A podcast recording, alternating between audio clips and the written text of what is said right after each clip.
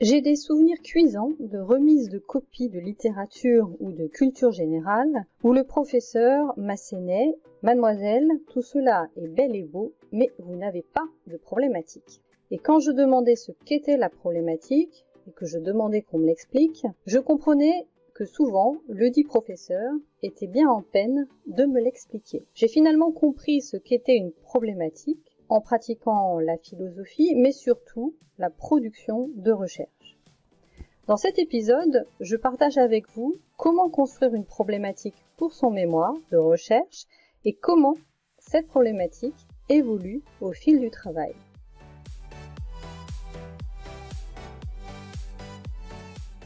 Bonjour et bienvenue dans MDR, Mémoire de recherche, le podcast qui vous accompagne dans votre projet d'écriture d'un mémoire de recherche. Je suis Aurélie Dudésert, professeure des universités et directrice de recherche en management, et je partage ici mon expérience d'encadrante et de correctrice de mémoire pour vous soutenir et vous motiver dans ce travail.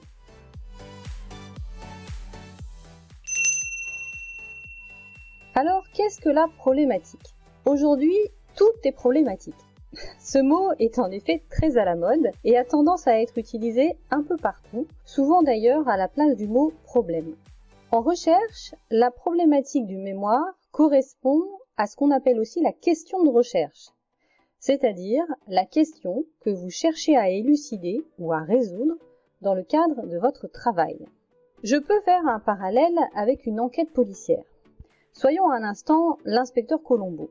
L'inspecteur Colombo, dans chaque épisode, est confronté à un meurtre et pendant tout l'épisode, il va chercher à répondre à cette question qui a tué? C'est sa question de recherche. Cette question naît de la confrontation de l'inspecteur avec une situation qui n'aurait pas dû se produire. Monsieur X était en parfaite santé un jour avant et il est retrouvé poignardé dans son salon aujourd'hui. Il y a là quelque chose de non résolu qui nécessite une recherche. La problématique ou question de recherche peut être résumée de la même manière. Elle peut se résumer à une équation de type A plus B égale point d'interrogation, où A est un objet, un concept, une idée, une situation, B un autre objet, concept, idée, situation, et le plus représente la confrontation des deux qui pose problème. Si je reprends mon parallèle avec Colombo, A c'est Monsieur X vivant et en pleine forme.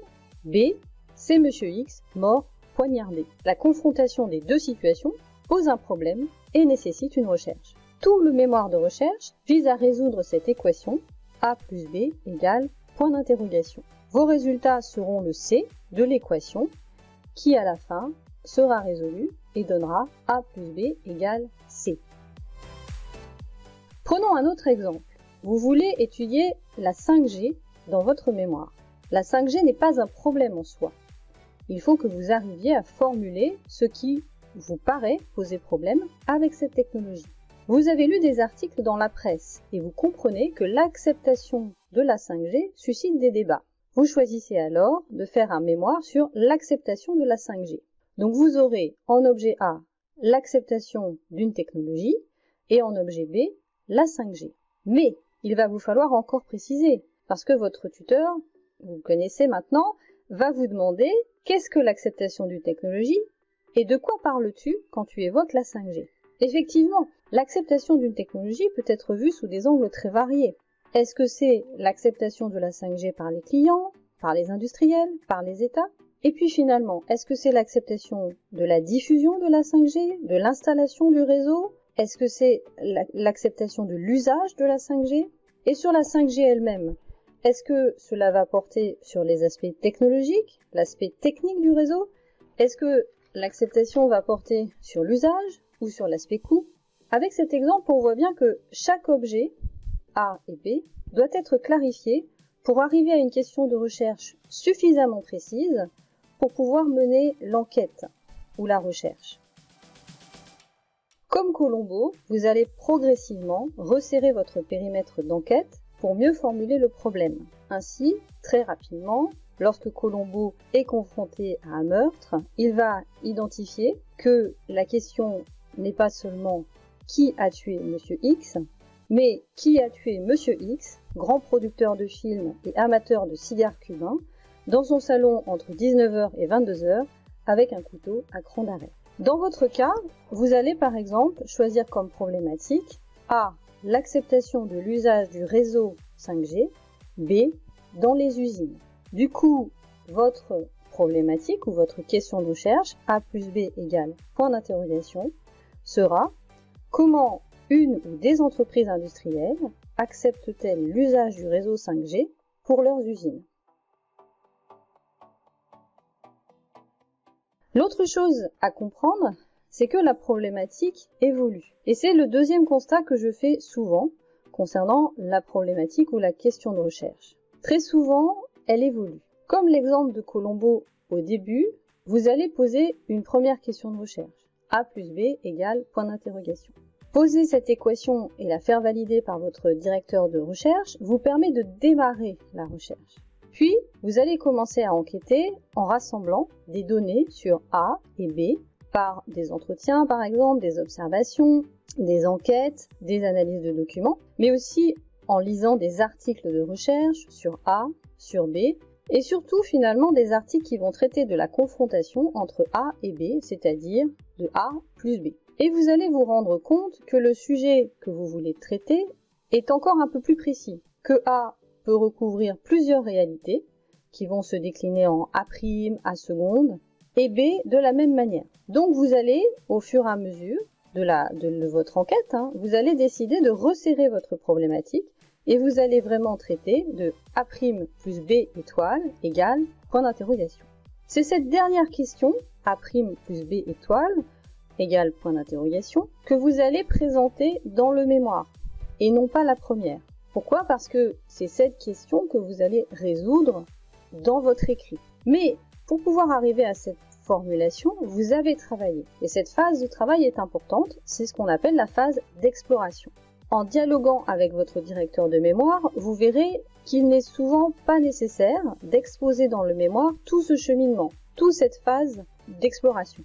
En revanche, il vous faudra définir avec précision A' plus B étoile et les positionner par rapport à d'autres concepts ou objets que vous aurez côtoyés lors de votre exploration, comme A, euh, A seconde, B ou B' par exemple. L'intérêt de penser la problématique comme une équation de type A plus B égale point d'interrogation, c'est d'avoir toujours en tête et de façon synthétique ce que l'on cherche. On voit bien que le résultat doit apparaître à la fin, il faut résoudre l'équation et trouver un C. Mais comme en mathématiques, il faut démontrer ce qui est A, ce qui est B, et surtout comment on arrive à C. Personnellement, je me sers beaucoup de cette équation pour structurer mes productions de recherche. Dès que je commence à écrire pour la recherche, je travaille d'abord à poser mon équation. Je n'y arrive pas toujours du premier coup, et c'est même assez rare que j'arrive à construire une équation finalisée du premier coup. En fait, j'affine beaucoup avant d'arriver à ce qui me paraît le plus pertinent. Mais ensuite, une fois que c'est stabilisé, je garde cette équation sur un post-it à côté de moi pour l'écriture. De cette manière, je ne perds pas le fil, je sais que je dois résoudre cette équation et que le but de mon écrit, c'est justement de résoudre cette équation et de démontrer comment j'y arrive tout en prouvant que ma résolution est la bonne.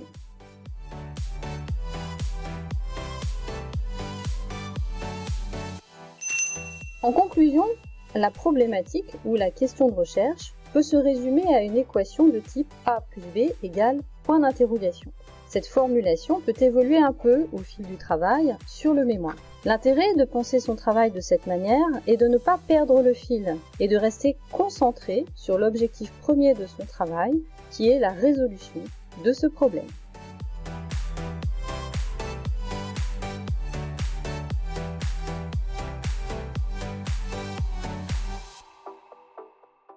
C'est ici que se termine cet épisode. Je vous remercie pour votre écoute et comme d'habitude, si vous avez des questions ou des thèmes que vous voulez que j'aborde, vous pouvez m'écrire à mémoire recherche podcast tout attaché en minuscule gmail.com. À bientôt.